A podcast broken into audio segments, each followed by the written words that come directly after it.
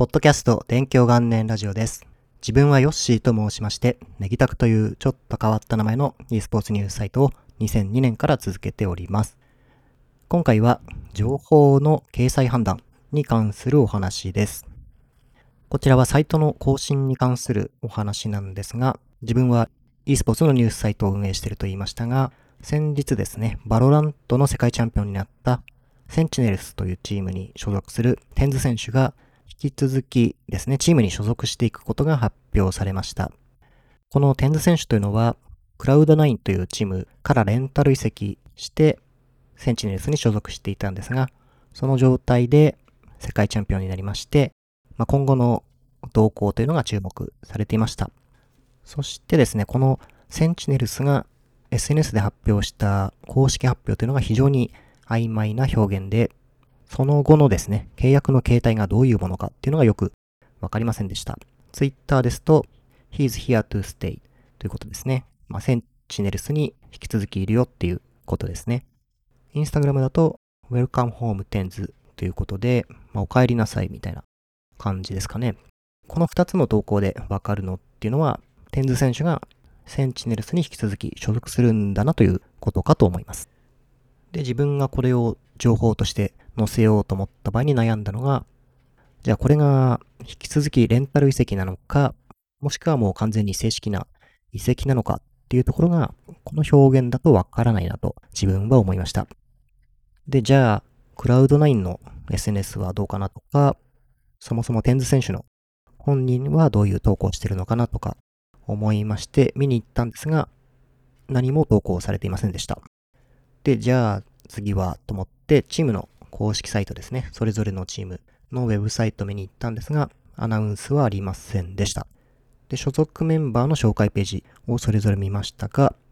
Cloud9 の VALORANT 部門から TenZ 選手の情報はなくなっていた。なくなっていたのかもともと載っていなかったのかちょっとわかんないんですけど、載っていませんでした。そしてセンチネルスのウェブの方には、テンズ選手の情報はこちらも掲載されていませんでした。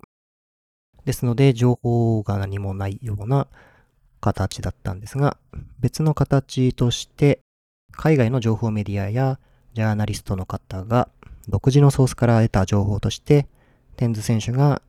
7桁ドルの移籍金で正式にですね、センチネルスに移籍したっていう話が出ていました。7桁ドルということは日本円だと数億円ということになります。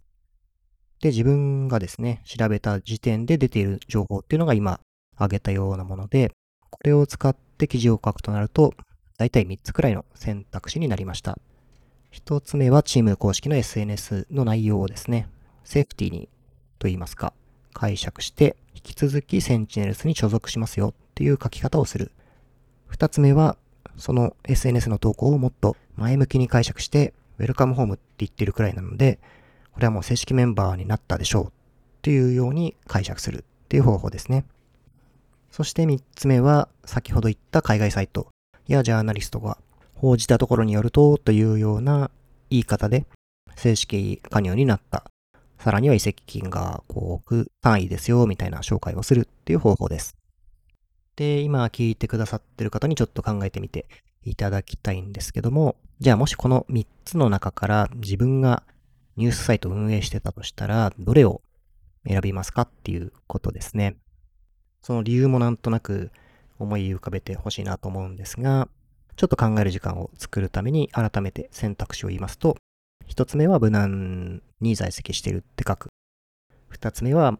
もっと大きく解釈して正式メンバーになったと紹介する。で、三つ目は海外サイトが独自取材で得た情報をもとに正式加入。移籍金はいくらですよみたいな書き方をするの3つですね。ちなみに自分はこの中ですと一番最初の継続して所属することになりましたっていう一番無難な書き方で記事を作りました。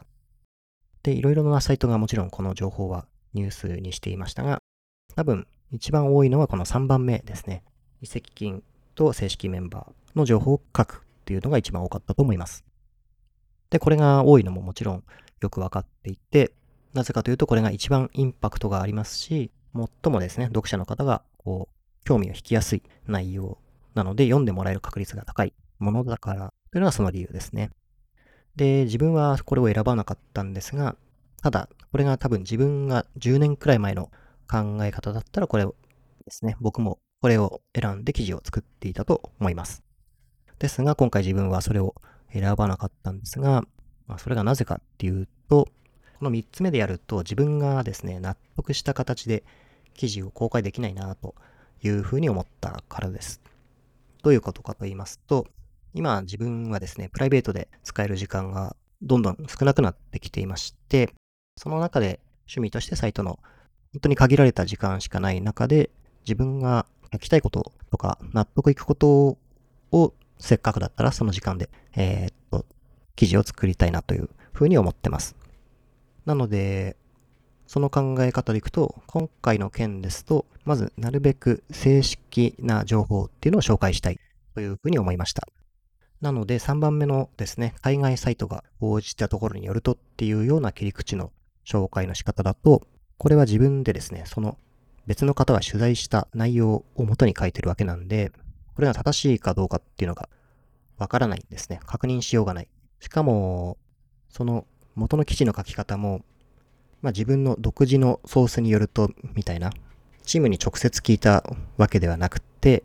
詳しい第三者、誰かわかんないけど、みたいな書き方なので、これがオフィシャルな、なんて言うんだろう、それぞれのチームから正式に取った情報ではないっていうことだったんですね。なので、自分としてはこれ正式なメンバーだと、この情報では言い切ることができないなと思いました。であれば、じゃあ一番正しいのってどれなんだろうっていうと、SNS に投稿されていた内容を、まあ、一番無難に解釈して、所属が継続しますよって書くのが一番自分としてはですね、正しい情報をお伝えしてるなと思ったんで一番目にしました。でもですね、まあ、先ほども言いましたけど、今回のその3パターンだったとしたら、3つ目のですね、やつで書くのがまあ一番アクセスとか取れるんで、サイト運営してる人はそうするだろうなっていうのもよくわかります。自分も昔だったらそうしていたと思うんで、まあ、そうしていた人を批判するとか、そういうことではないんで、一応補足しておきます。こう今の世の中ですね、なんかこう、叩かれる要素があるとなんかちょっと怖いんで、一応そういうふうに補足をしておきました。で、そういう状況があったんですけども、自分としては一つ嬉しいなと思ったことがありまして、それがですね、ウィキペディアっていう e スポーツのウィキペディアみたいなサイトがあるんですが、そこも自分と近しい判断をしていたっていうことですね。この Wikipedia というサイトにはですね、いろいろな、例えば VALORANT だったら、 VALORANT の活動するプロチームですとか、選手ですとか、試合の結果とか、もう様々な情報がありまして、そこに移籍情報なども掲載されます。で、ここの情報っていうのは自分もサイトを運営する中でいろいろソースとして使わせていただいているサイトの一つですね。で、自分が記事を書いてる中でもここ、今センチネルスどういうふうに取り扱ってるのかなと思ってみたんですが、特に更新はありませんでした。で、とりあえず自分はさっき言ったような判断のもとに在籍が続くよっていう記事を出したんですけども、その後でもなかなか記事、そのリキペディアが更新されなくて、どういう判断をするのかなってちょっと興味があってですね。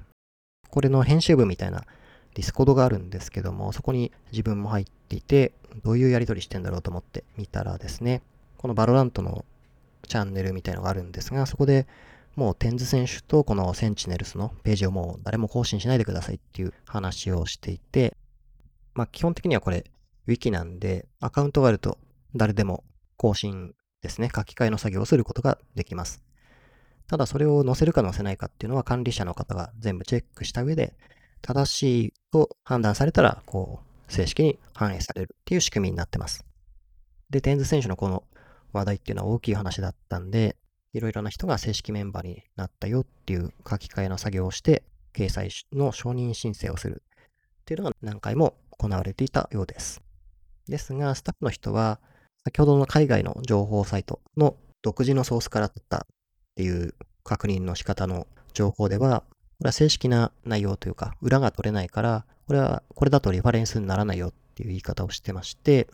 なので、この情報を持ってリキペディアとしては今の段階で更新するべきではないから、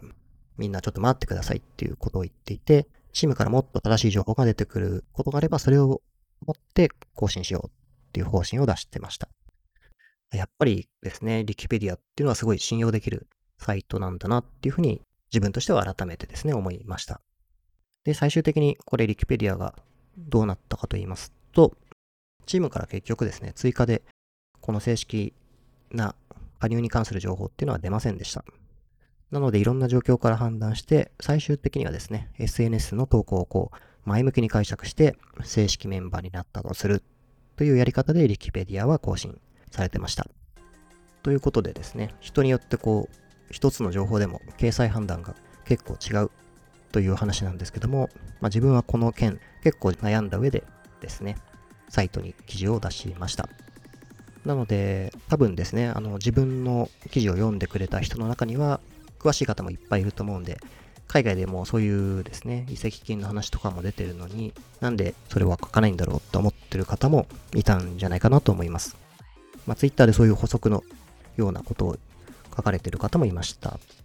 ですが、自分としてはさっき言ったような自分が納得してできるやり方はどれだろうって考えたときに、一番正しくて、一番自分が納得して書けるやり方っていうのが、所属が継続しますよっていう一番無難な書き方だったということですね。